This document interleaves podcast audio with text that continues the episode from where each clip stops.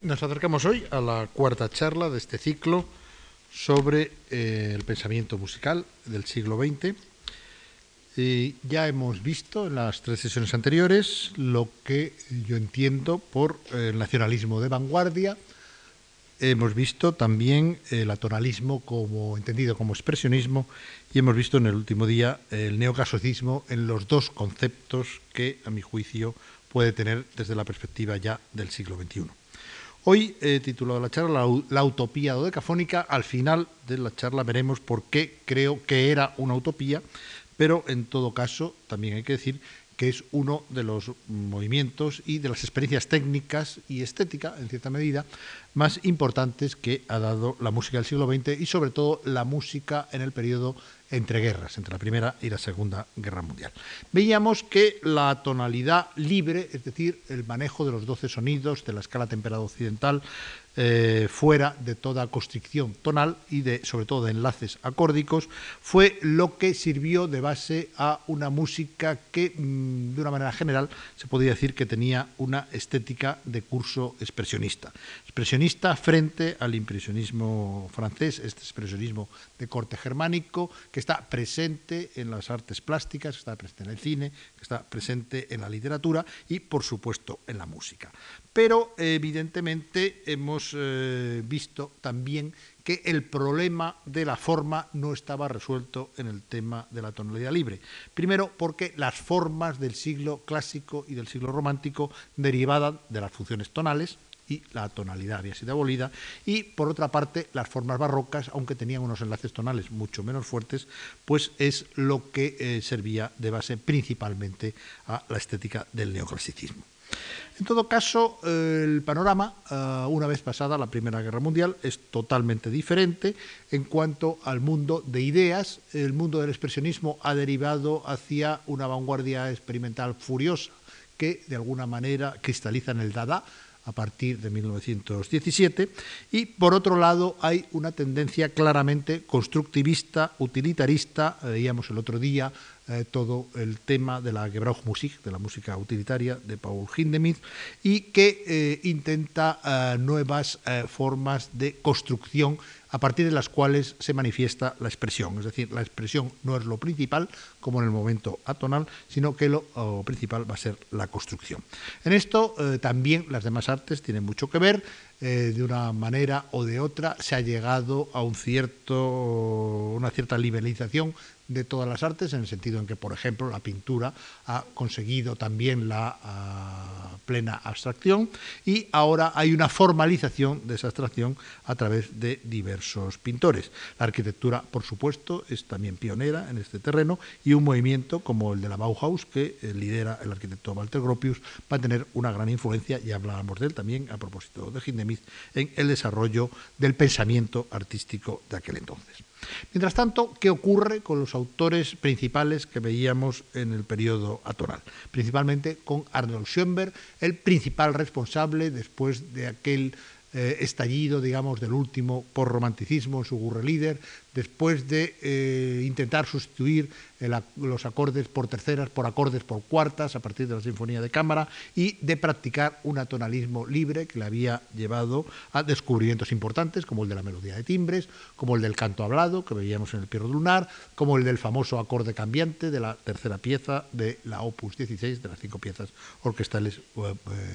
del Opus 16. Pues bien, ocurre que este compositor se va a callar durante varios años. Es una cosa verdaderamente poco frecuente en grandes artistas y en grandes compositores de la historia de la música que una vez ya madurados y una vez que han compuesto obras importantes estén sin dar eh, nuevos frutos durante una serie de años para volver a componer después. Pero en el caso de eh, Schoenberg eh, tenemos que compone sus cuatro líderes Opus 22, líder con orquesta, en 1914 y hasta 1923 no va a producir una obra nueva. Es decir, nos encontramos con ocho años largos de silencio eh, que algunos de ellos son justificables, pero otros no tanto. Son justificables por el hecho de que en 1914 estalla la Primera Guerra Mundial, Austria, que es el país al que pertenece Schoenberg, entra en la guerra y Schoenberg, que ya es una persona bastante mayor, sin embargo es movilizado y presta funciones auxiliares como enfermero y camillero en los servicios médicos del ejército austriaco.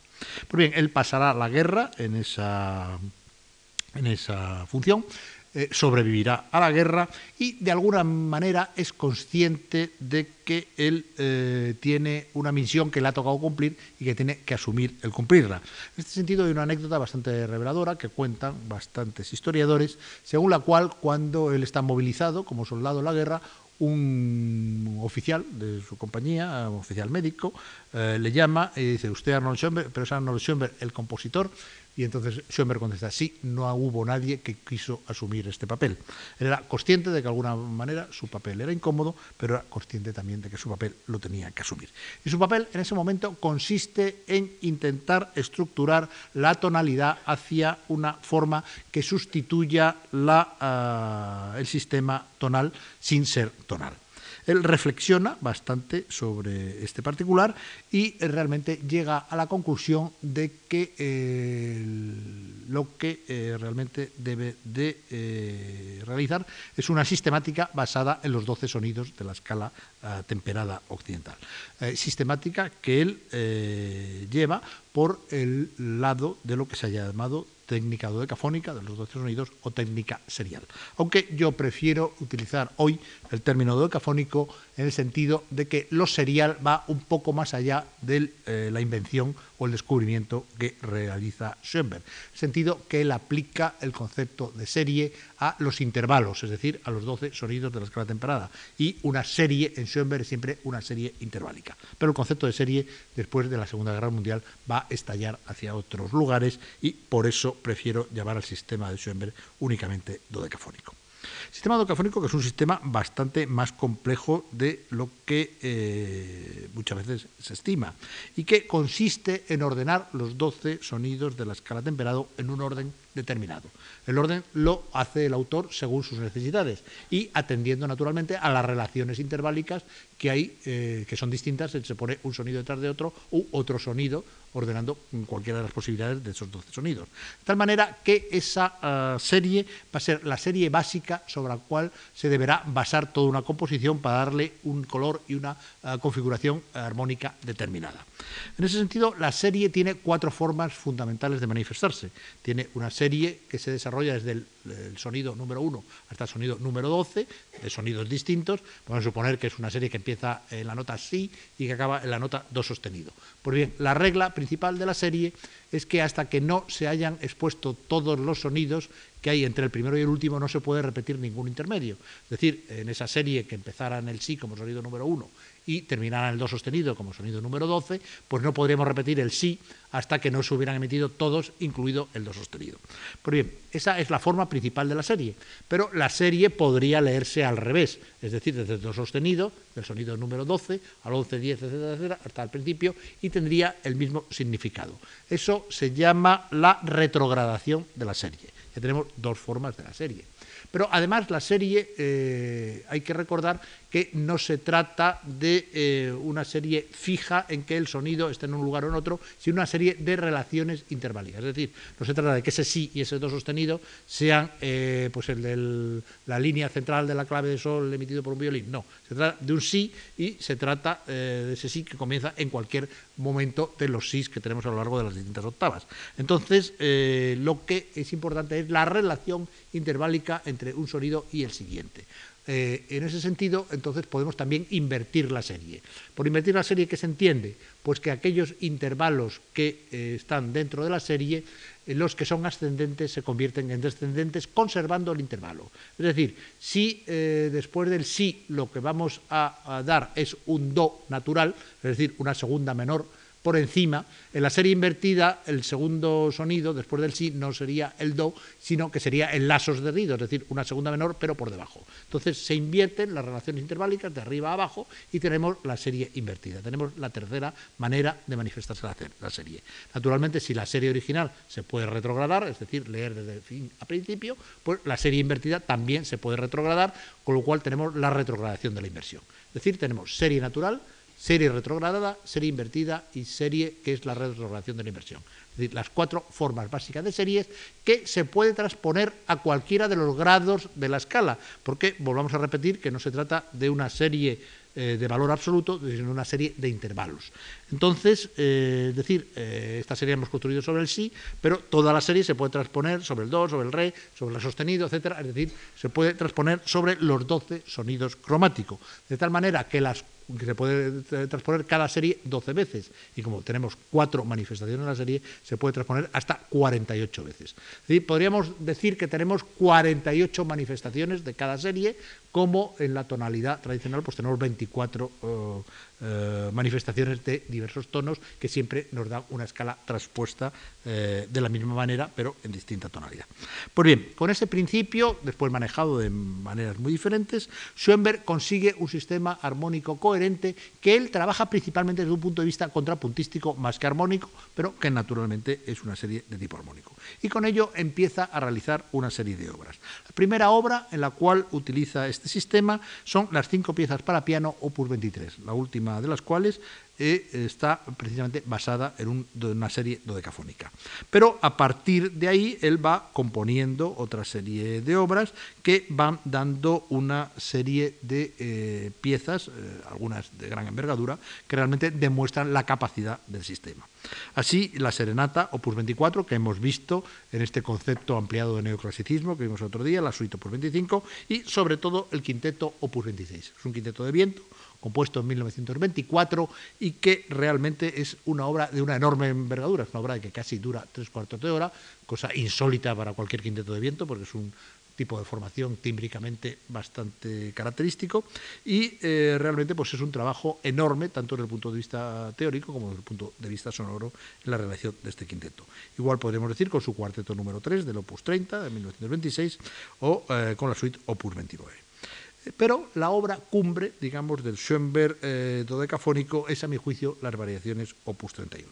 Esta obra es de 1928 y es una obra que se basa en una introducción, un tema y 11 variaciones, y luego un final bastante brillante. Es una obra en la cual eh, se muestran todas las posibilidades técnicas y teóricas del sistema dodecafónico y al mismo tiempo una magistral fusión entre, por un lado, el sistema de variación tal como lo podría haber practicado un Brahms, que ya vimos el otro día, que era un autor que admiraba mucho Schoenberg, y al mismo tiempo un sistema eh, contrapuntístico que está derivado de los cánones y de las formas imitativas de Juan Sebastián Bach. La relación con Juan Sebastián Bach de esta obra eh, es muy clara y es una cosa que eh, se ha estudiado bastante. La ha estudiado Hermann Schergen, por ejemplo, un director que la dirigía en muchísimas ocasiones, y el propio eh, Schoenberg dice explícitamente que hay esta relación entre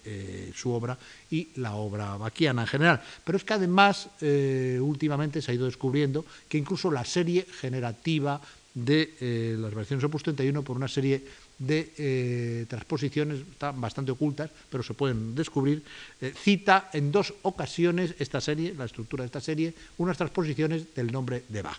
Como ustedes saben, en la nomenclatura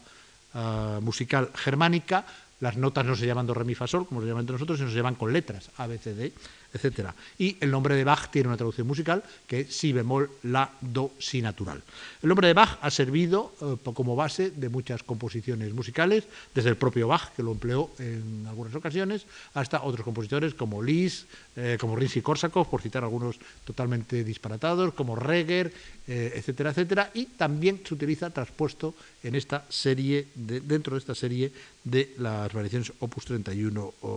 de Schoenberg. Pero esto sería un dato puramente anecdótico si además no hubiera en los procedimientos de la obra realmente mucho de eh, lo que la obra baquiana ah, ha dado desde el punto de vista de la construcción y de la conducción de voces. Eso unido, como digo, a un desarrollo de la variación. La variación es quizá la forma preferida de eh, los dodecafónicos de ese momento, de la Escuela de Viena, que eh, realmente este sistema de variaciones deriva muy directamente de las variaciones de tipo bransiano. Pues bien,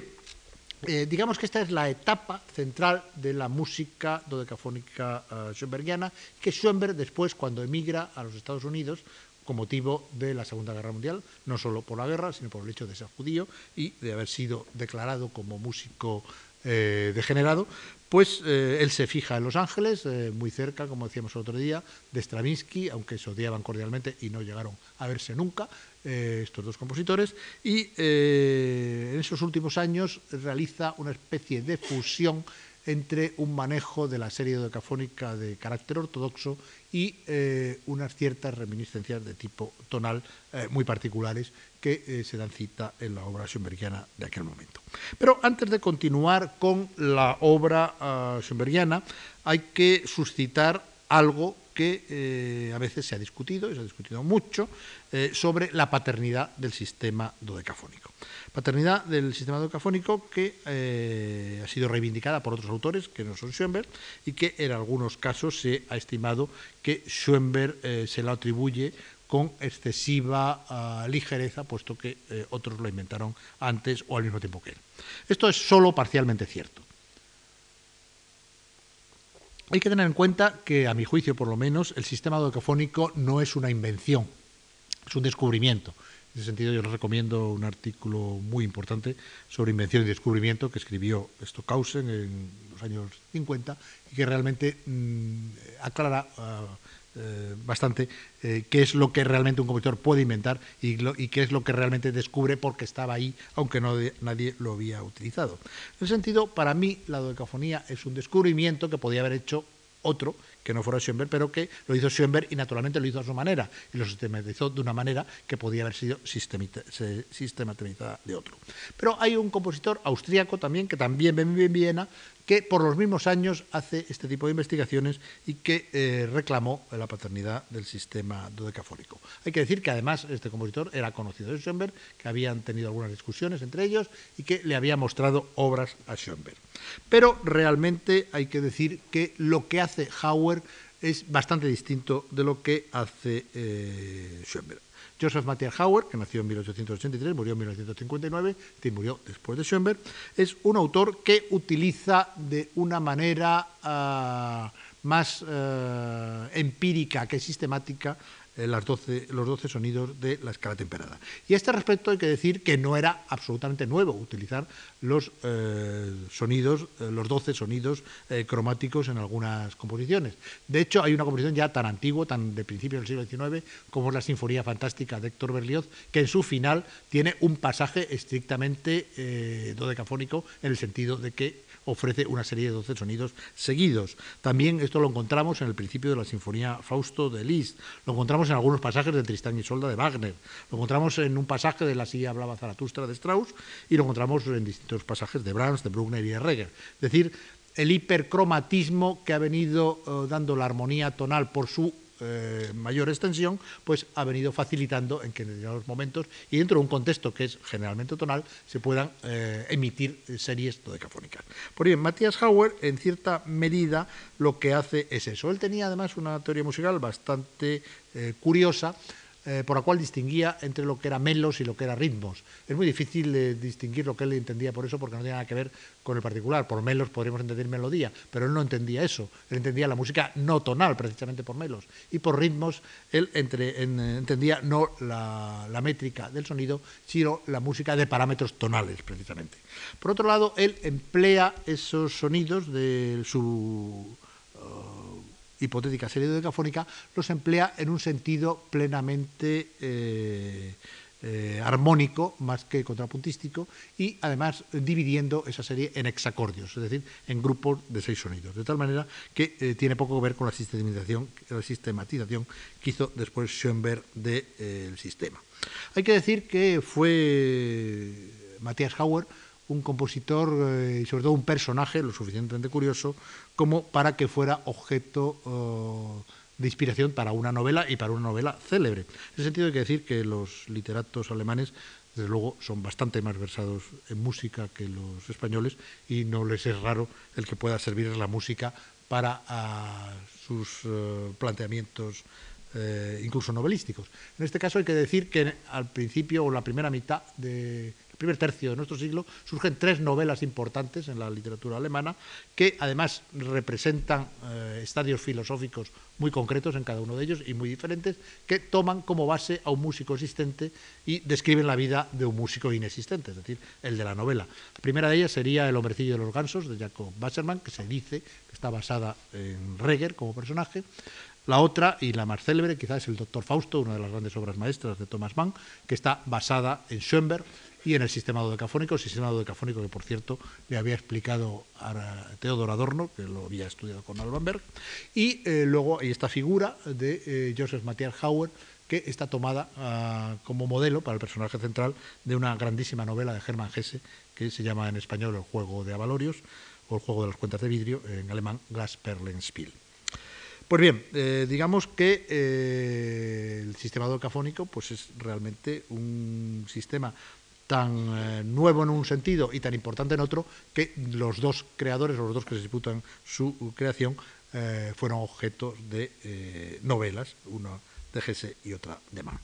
Bien, digamos que el sistema de Howard solo lo siguió Howard. Howard es un compositor que no tuvo demasiado éxito, sus obras no son demasiado atractivas y además se toca muy poquito, es muy difícil llegar a conocerlas bien y eh, realmente pues lo que tuvo más aceptación fue la sistematización del sistema docafónico que hizo Arnold Schoenberg y que continúan sus alumnos Alban Berg y Anton Weber. Alban Berg que mm, da un concepto distinto del que da su maestro y Anton Weber que da un concepto distinto del de su maestro y del de su condiscípulo. En el sentido que en Alban Berg nos presenta un músico de tendencias expresivas de tipo romántico, no eh, en absoluto desmentidas por él mismo, pero que al mismo tiempo tiende a una formalización absoluta de la música, lo cual no es incompatible, este concepto romántico, con esa formalización. Su obra primera, completamente dodecafónica y una obra importantísima en la historia musical del siglo XX, la suite lírica para cuarteto de cuerda. Pues bien, en esta obra, en seis movimientos, que además tiene una estructura que es básicamente matemática en cuanto a la distribución de los propios tiempos, en cuanto a su duración, en cuanto a la relación de unos con otros y luego en cuanto a la relación de las notas interválicas de esa serie. Sin embargo, es una obra exasperadamente expresiva, muy romántica de expresión y que intenta ser muy efusiva, y de hecho lo es, ya el título indica algo, suite lírica.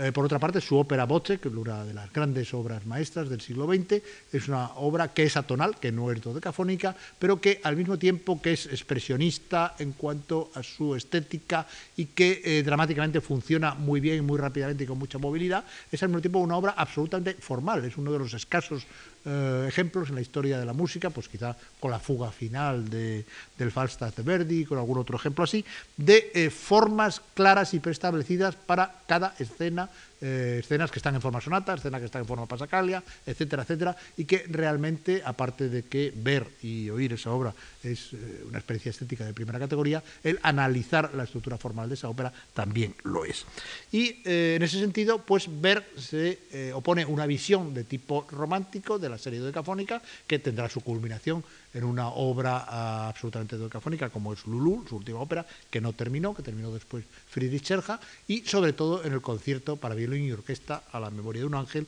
compuesto poco antes de morir y que se estrenaría ya con Alban Berg eh, fallecido en 1936 en el Festival de la SINC en Barcelona. Pues bien, este concierto, La memoria de un ángel, que está escrito para ah, una jovencita, una jovencita de 18 años que muere, Manon Gropius, la hija del arquitecto Walter Gropius, que antes he citado como líder de la Bauhaus, y también a su vez hija de Alma, la viuda y de Mahler, y después vuelto a casar eh, con Walter Gropius, y eh, de la muerte de Manon, que era muy amiga de Berg, pues surge este concierto que es un ejemplo máximo de los grandes conciertos de violín del siglo XX en cuanto a expresividad, en cuanto a mm, materia de base romántica, pero al mismo tiempo eh, con una estructura clarísima, con una cita que el otro día decíamos, estructurada sobre un coral de Bach en su final y con una serie de cafónica como regencia armónica, digamos, de toda la obra. Por el otro lado, Anton Weber, con discípulo de Arnold Schoenberg, realiza una música que es totalmente distinta de la de su maestro Schoenberg y de la de su condiscípulo oh, Berg.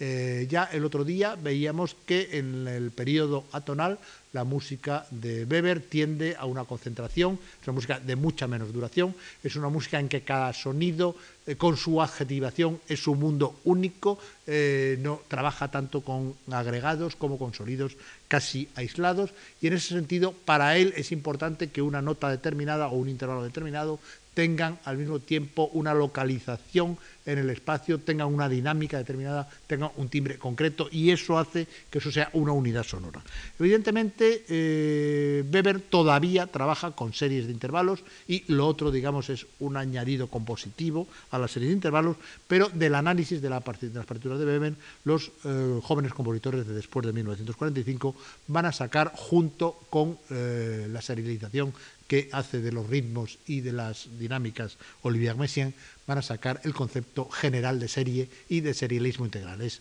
decir, aplicar el concepto de serie a cualquier elemento del sonido y no solo a las notas, a los intervalos, a los intervalos como había hecho Schoenberg. Y realmente es un mundo oh, muy variado, el de estos tres eh, compositores, y muy diferente, como digo, basado en un sistema que es eh, realmente común y, eh, e inventado y desarrollado por su maestro Schoenberg. Y bien, eh, a estas alturas de la charla vamos a, romper un poco la densidad de la misma con un pequeño ejemplo musical. Vamos a escuchar un trozo de una obra, digo un trozo porque la obra dura veintitantos minutos y no podemos escucharla completa, pero un trozo de una de las grandes obras maestras del dodecafonismo, las variaciones opus 31 de Schoenberg. Unas variaciones que tienen una introducción, un tema, nueve variaciones y un inmenso y complicado final. Y en ese sentido, eh, cuando les digo lo del tema, tengan ustedes presentes que la serie es un momento armónico o un campo armónico. La serie no es un tema, el tema debe ser extraído de la propia serie, de la misma manera que una tonalidad no es un tema. Cuando decimos que una obra está en fa mayor, está en fa mayor, pero el tema hay que construirlo dentro de ese fa mayor y hacer ese tema con él. Por lo mismo, el tema de la música decafónica hay que hacerlo sobre la serie particular.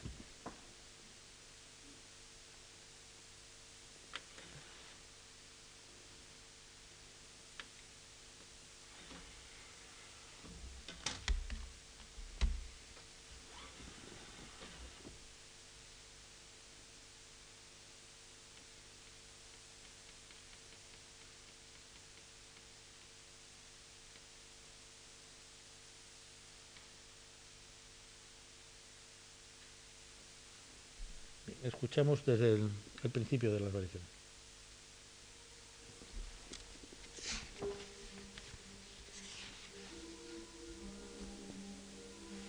Esta es la introducción.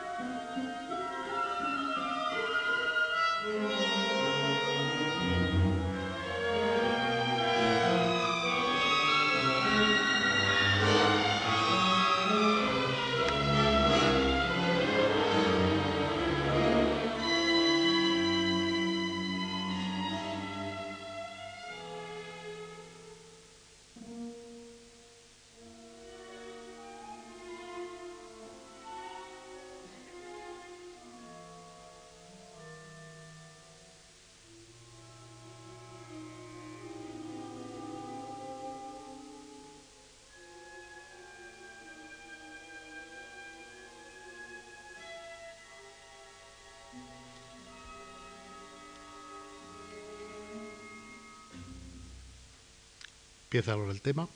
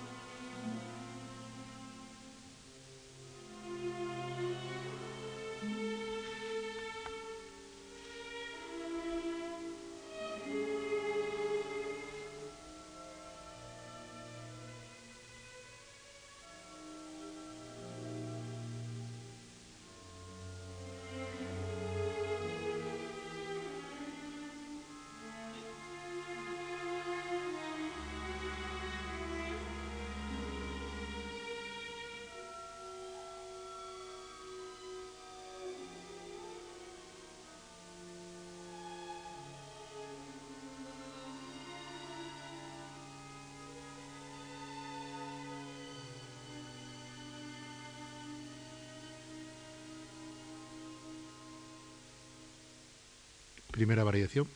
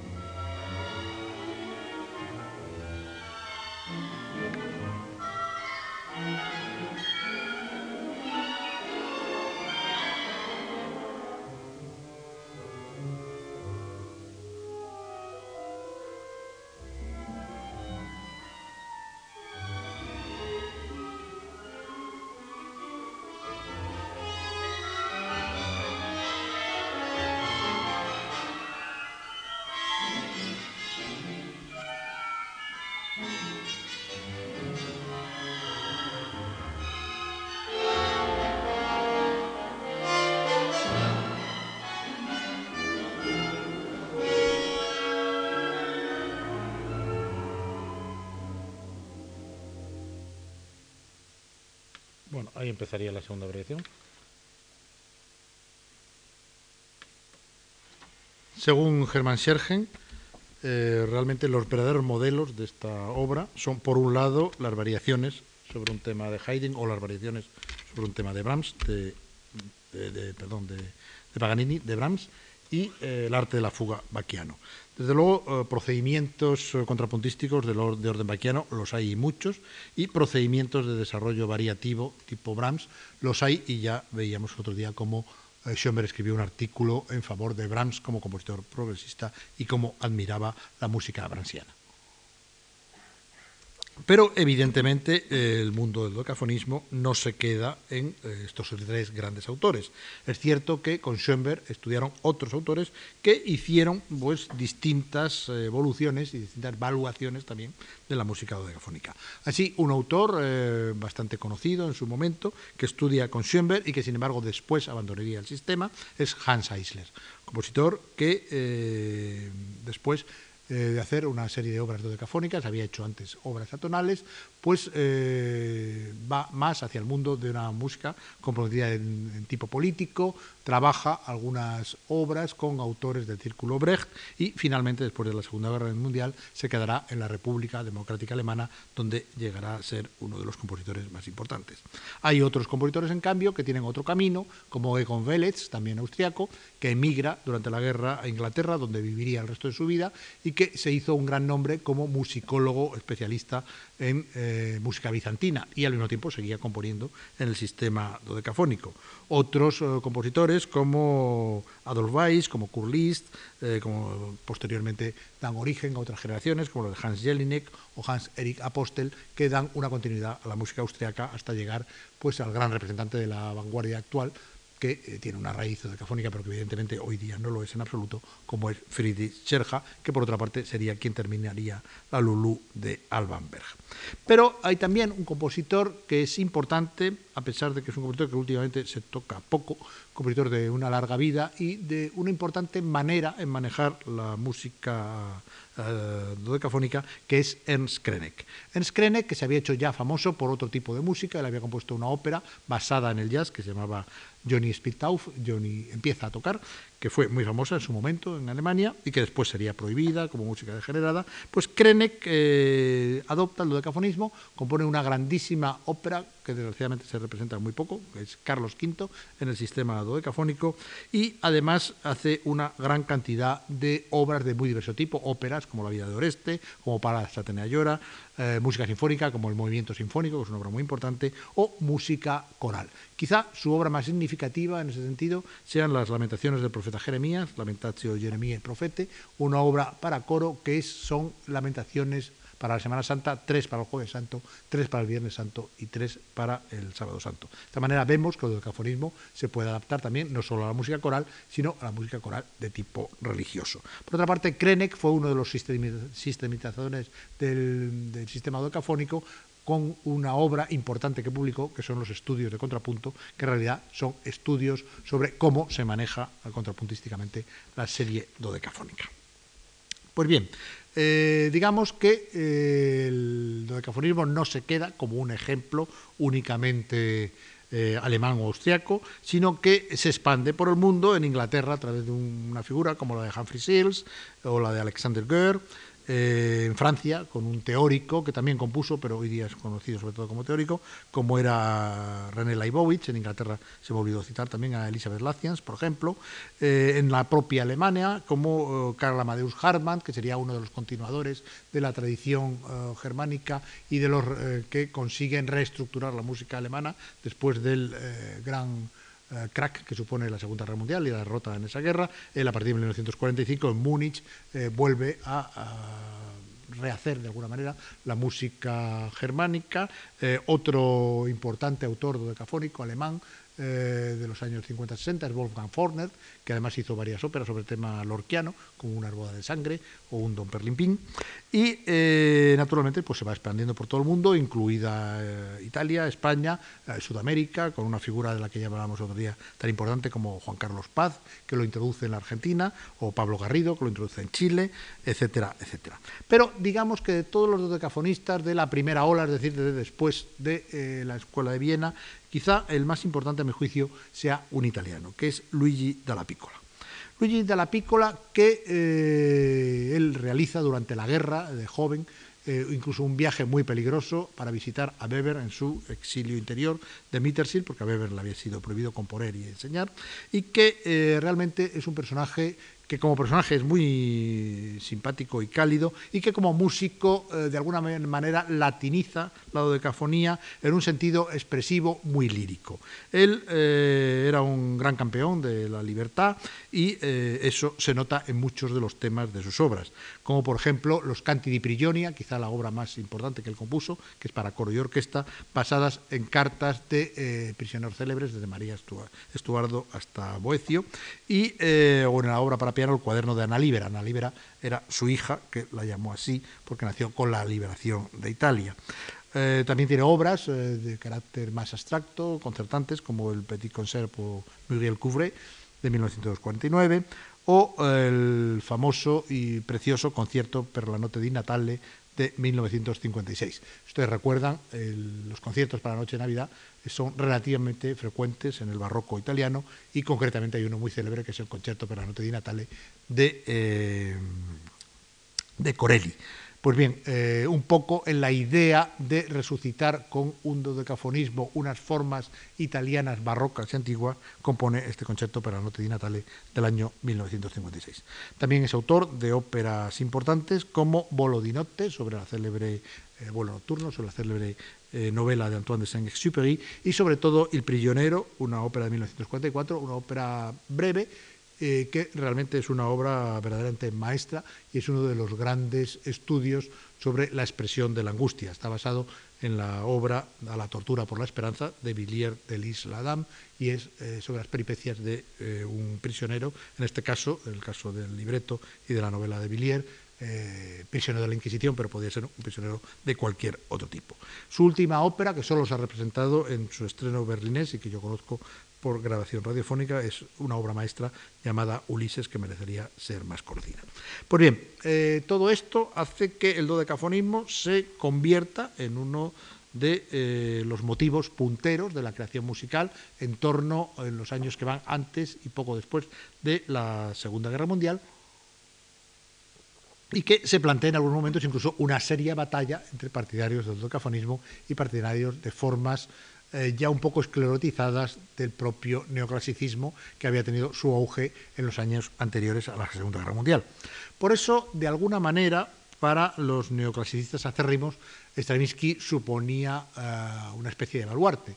Stravinsky era un compositor importantísimo, era uno de los grandes compositores del siglo XX, al mismo tiempo era un compositor de tipo neoclásico que no había adoptado una atonalidad generalizada, ni menos el dodecafonismo, y por otra parte era un compositor progresista, no se podía decir, pese al libro que el otro día citábamos de Teodoro Adorno, no se podía decir que fuera un compositor reaccionario. Por eso, cuando Stravinsky de repente hace el paso a la dodecafonía, pues realmente hubo bastantes eh, rechinar de dientes por parte de los partidarios de eh, otro tipo de música. Pero realmente el propio Stravinsky había comprendido que el neoclasicismo practicado como lo practicaba, es decir, como algo que no era reaccionario, sino que era de avanzada, tenía un límite y ese límite estuvo hasta la Primera Guerra Mundial. Stravinsky, eh, durante la Primera Guerra Mundial, emigra a los Estados Unidos, se volverá a nacionalizar, norteamericano, digo se volverá porque se había nacionalizado ya francés antes de la Segunda Guerra, y eh, vive en Los Ángeles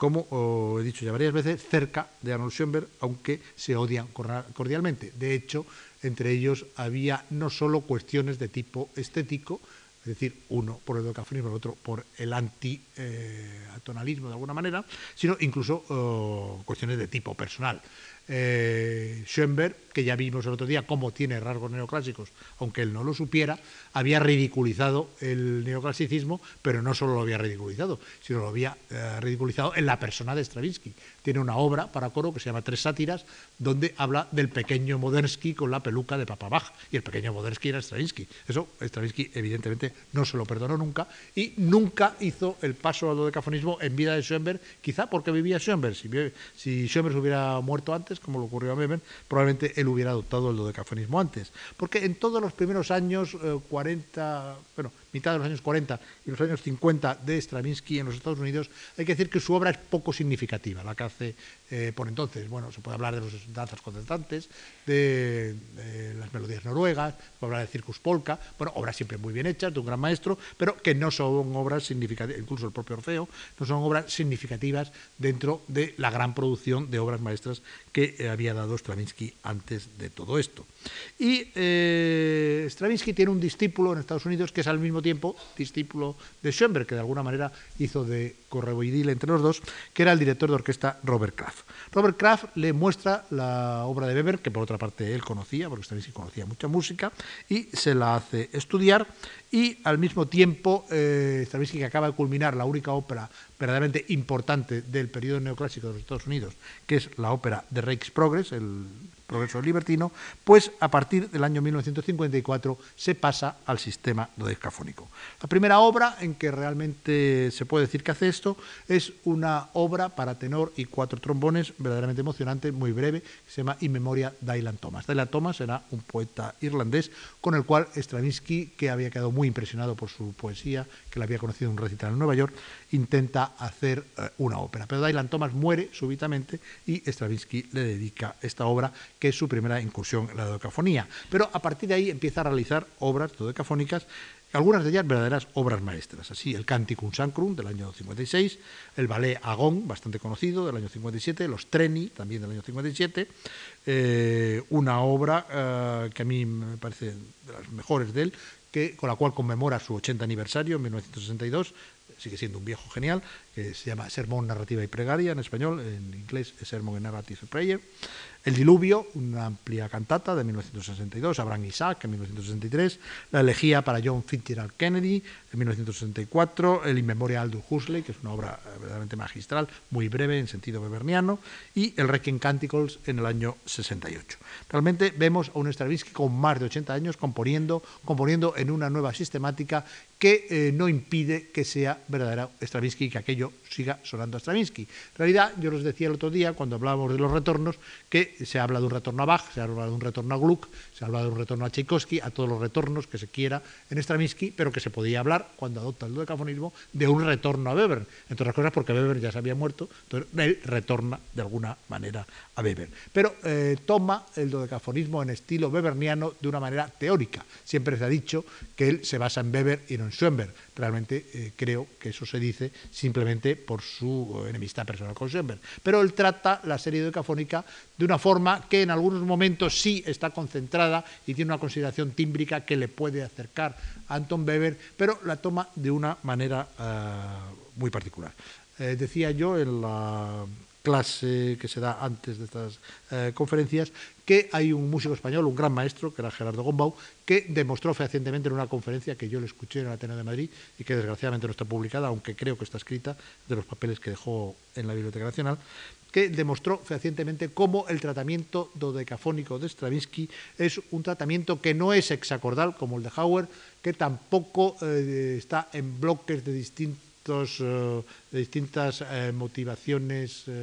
numéricas, como en el caso de Krenek, sino que es un tratamiento de tipo diatónico de un material cromático, como es la escala dodecafónica. Eso lo demostraba Gombau de una manera muy brillante y se puede ver a través de las partituras de Schoenberg, de cómo, eh, perdón, de Stravinsky, de cómo él adopta el sistema schoenbergiano, pero eh, procura manejarlo de una manera en que el total cromático funciona, pero funciona eh, adaptándose a temas que en realidad son de carácter diatónico y que generalmente suelen tener siete intervalos en su interior, siete sonidos. Pues bien, con todo este tipo de desarrollo, Stravinsky de alguna manera termina su carrera dentro de eh, un sistema que si no había combatido, sí había eludido durante gran parte de su carrera y le da un espaldarazo final a un sistema que sin embargo en el momento en que Stravinsky termina eh, su vida eh, de alguna manera está ya superado por las vías que veremos en un momento del serialismo integral y que da una vida útil mucho menor al dodecafonismo de la de que su fundador eh, pensaba. No obstante, antes de eh, seguir con las consideraciones sobre la utopía del dodecafonismo, eh, me gustaría hablar un poco del dodecafonismo en España, porque en España el dodecafonismo llegó bastante pronto, aunque su desarrollo luego fue tardío. Esto parece una contradicción, pero no es una contradicción si se recuerda que este país sufrió durante tres años una guerra civil que partió en dos toda su vida, ah, su vida en general, pero por supuesto su vida cultural, que es la que estamos hablando en estos momentos.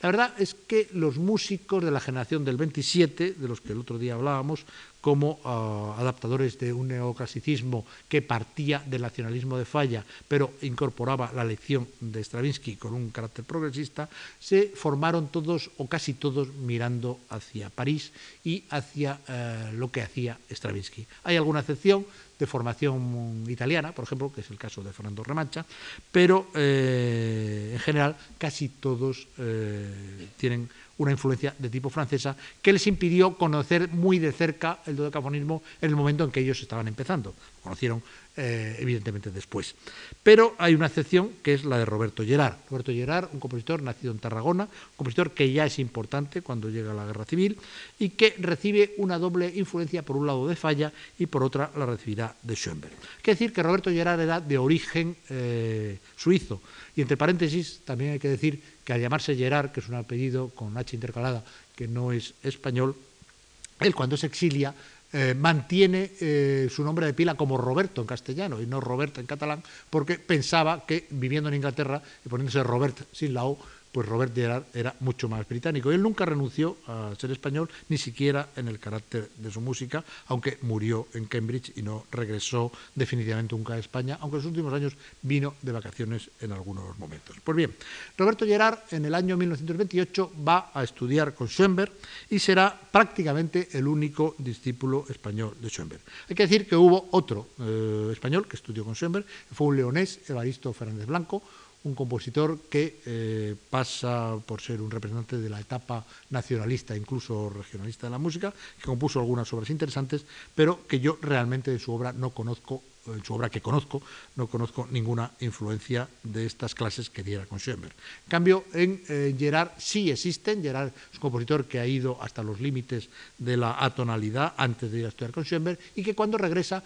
compone una obra verdaderamente singular. Es una obra que es un quinteto de viento. Es curioso porque Schoenberg había realizado un quinteto de viento, quizá la primera obra de envergadura que hizo con el sistema dodecafónico. Y eh, Gerard compone un quinteto de viento que por un lado recoge toda la herencia métrica muy claramente de don Manuel de Falla y por otro lado, eh, desde un punto de vista ah, melódico-armónico, está basado en una serie dodecafónica. Esta es la primera obra histórica que hay en España realizada con el sistema dodecafónico y durante mucho tiempo se puede decir que es la única. Es más, en alguna medida se puede decir que el dodecafonismo español ha sido escaso porque fue o tan temprano como Gerard o muy tardío como veremos eh, ahora. Y eh, la razón es que Gerard empieza en esos años a componer otras obras de corte dodecafónico, pero en 1937, en plena guerra civil, se exilia a Inglaterra. Él eh, reside en Cambridge, sería, ah, primero trabajaría en la BBC, después eh, sería profesor en la Universidad de Cambridge y allí vivió el resto de sus días.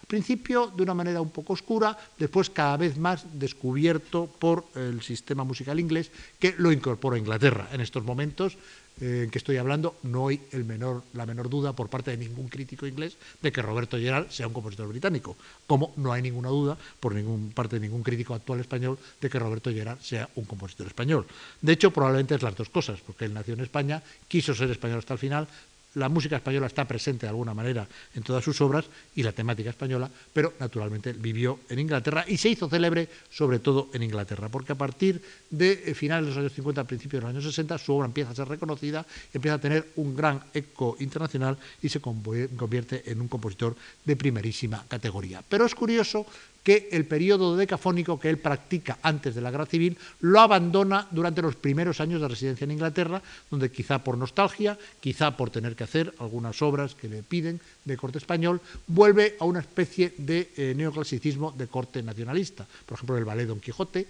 en la primera sinfonía,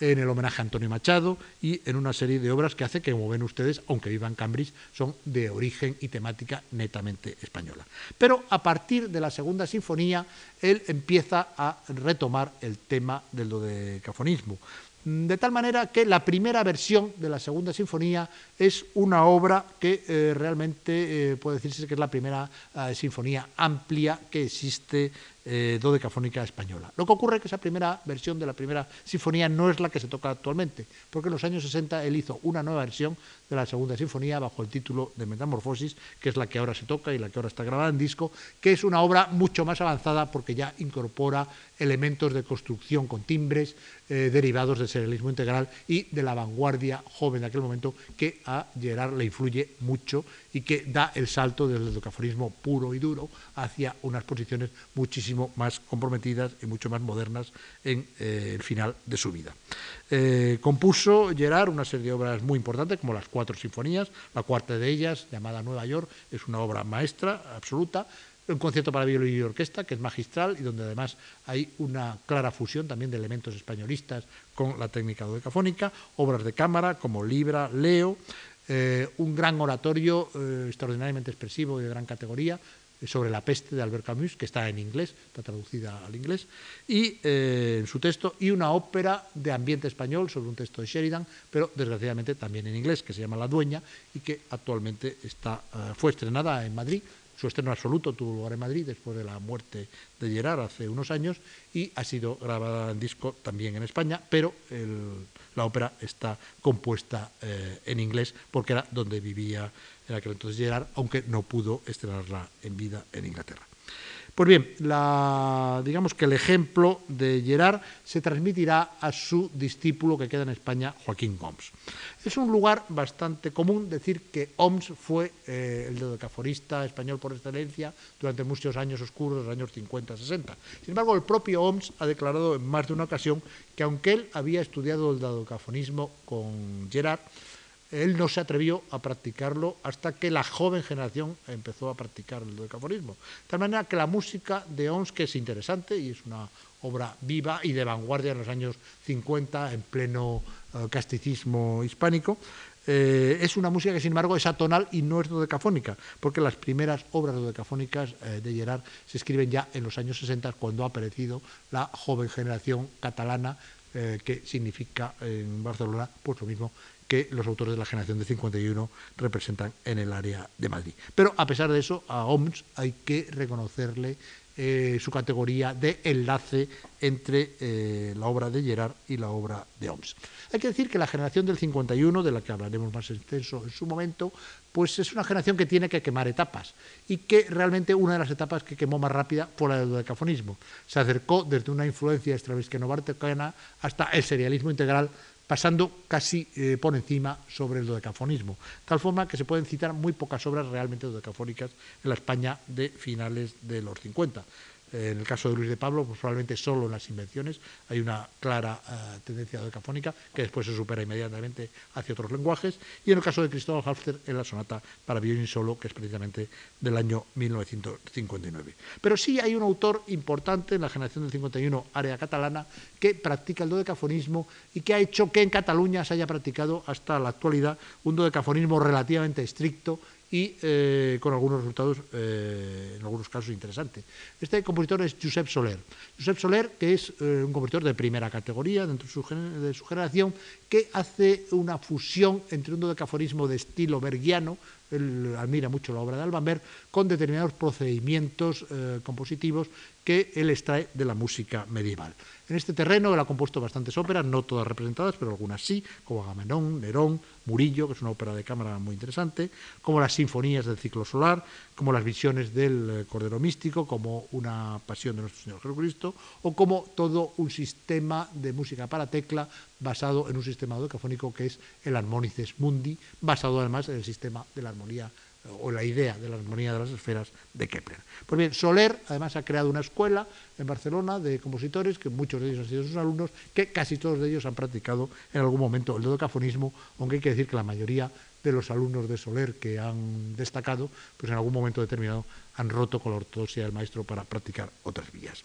En cualquier caso, hay que decir que eh, el dodecafonismo en España tiene esa interrupción que le da la guerra civil la marcha de Gerard y que es una técnica que ha influido desde un aspecto más teórico que en la práctica, porque cuando aparecen las vanguardias aparecen de otra manera con la consideración tímbrica del mundo serial. Y precisamente antes de pasar a concluir con unas breves palabras sobre el aspecto utópico del dodecafonismo, les voy a poner a ustedes un ejemplo de Anton Weber, que no es un ejemplo dodecafónico, es una obra clásica, más bien barroca, que él orquesta y que, sin embargo, es un ejemplo típico de cómo se puede componer con una estructura de timbres sobre una música que en principio es atímbrica. Eh, de hecho, es un Richard Care de Bach, que está en la ofrenda musical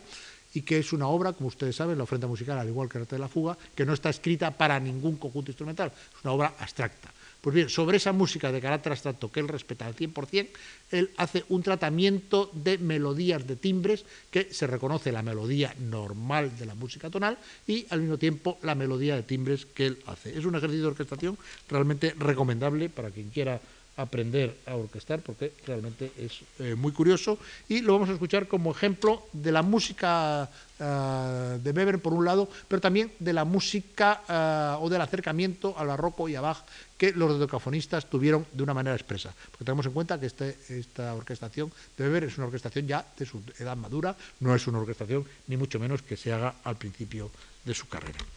Entonces vamos a escuchar esta fuga Richard Cata de Juan Sebastián Bach, del arte de la fuga.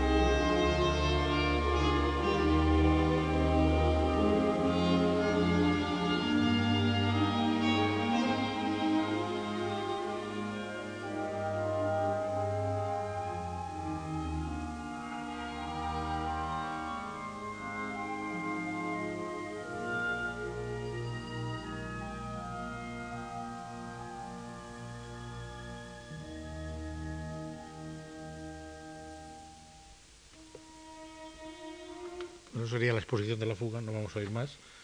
para no alargarnos, porque hoy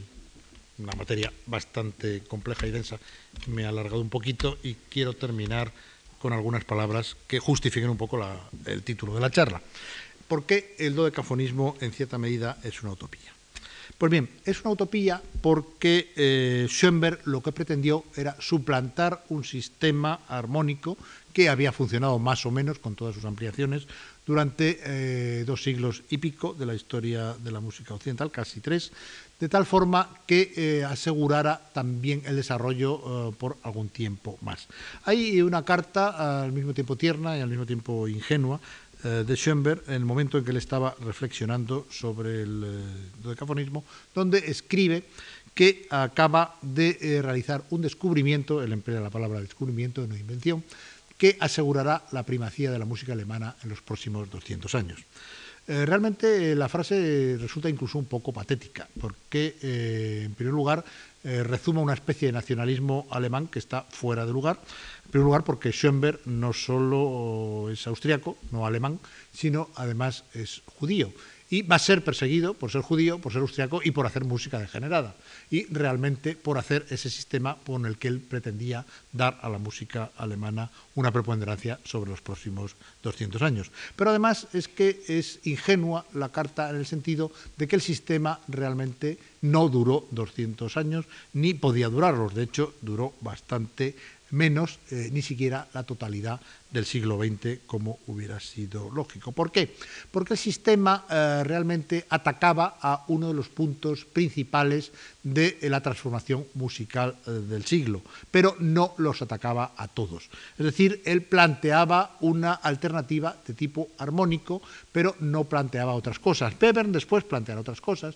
eh, sacadas del propio Schoenberg, como es la construcción con timbres, como es eh, la serialización general del concepto de serie, etcétera, etcétera, pero realmente esto va más allá de lo que Schoenberg quería. Pero el problema no está tanto en eso como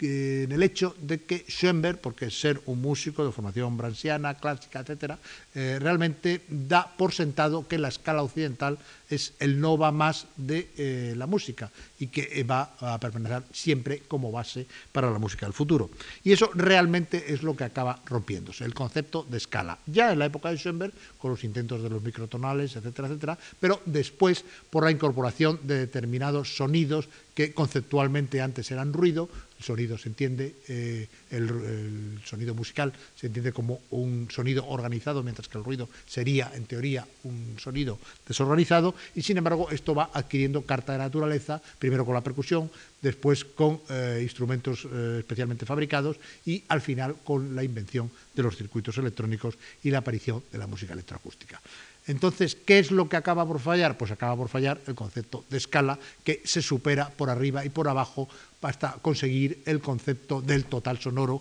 como teóricamente empleable en la composición musical. Naturalmente, esto hace que un sistema armónico como el de Schoenberg pues, sea limitado y además con un inconveniente posterior, que es que no está tan claro que pueda generar formas propias de la misma manera que el sistema tonal las había generado. Y en cierta medida, en el caso de Schoenberg, incluso de sus discípulos e incluso de Anton Weber, el sistema de formas está tomado prestado de músicas que habían nacido del sistema tonal o previo al sistema tonal, de las formas del clasicismo o de las formas que ellos prefieren del barroco. De tal manera que el dodecafonismo es eh, un estadio de la música del siglo XX que está ahí y que es importante, es un estadio más de la música atonal. En realidad hoy día se considera que es más importante la conquista de la atonalidad que eh, la ah, sistematización de la, de la, tonalidad en un sistema, como puede ser el dodecafónico u otros, y así eh, realmente pues el sistema dodecafónico ha podido dar origen a cosas eh, interesantes, pero que no tienen nada que ver directamente con él. Por ejemplo, hay autores que han escrito con otro tipo de escalas, que han intentado inventar escalas nuevas, o que con la escala occidental han intentado sistemas armónicos no atonales, no tonales pero tampoco dodecafónicos. En España hay un caso claro, por ejemplo, el sistema de niveles de Ramón Barce, que es un compositor que ha eh, practicado un tipo de campos armónicos en los cuales eh, no hay atonalidad, no hay tonalidad porque se evita precisamente las funciones de subdominante y de dominante, pero tampoco es un sistema en absoluto dodecafónico. Así que eh, realmente el dodecafonismo hay que tomarlo como lo que es, un sistema que sirvió a Schoenberg, a su escuela y a los compositores de su generación, incluido Stravinsky, para realizar una serie de obras que llevaron más allá el principio del atonalismo y que prepararon una nueva revolución musical que iba a llegar después de la Segunda Guerra Mundial. Pero evidentemente esto pertenece ya al ámbito de otras charlas, no de la siguiente, que vamos a hablar de otras cosas, pero sí del futuro de este curso, que eh, yo les sugiero que si siguen interesados, les agradezco su atención de hoy y les invito a venir el próximo martes que seguiremos con el tema. Muchas gracias.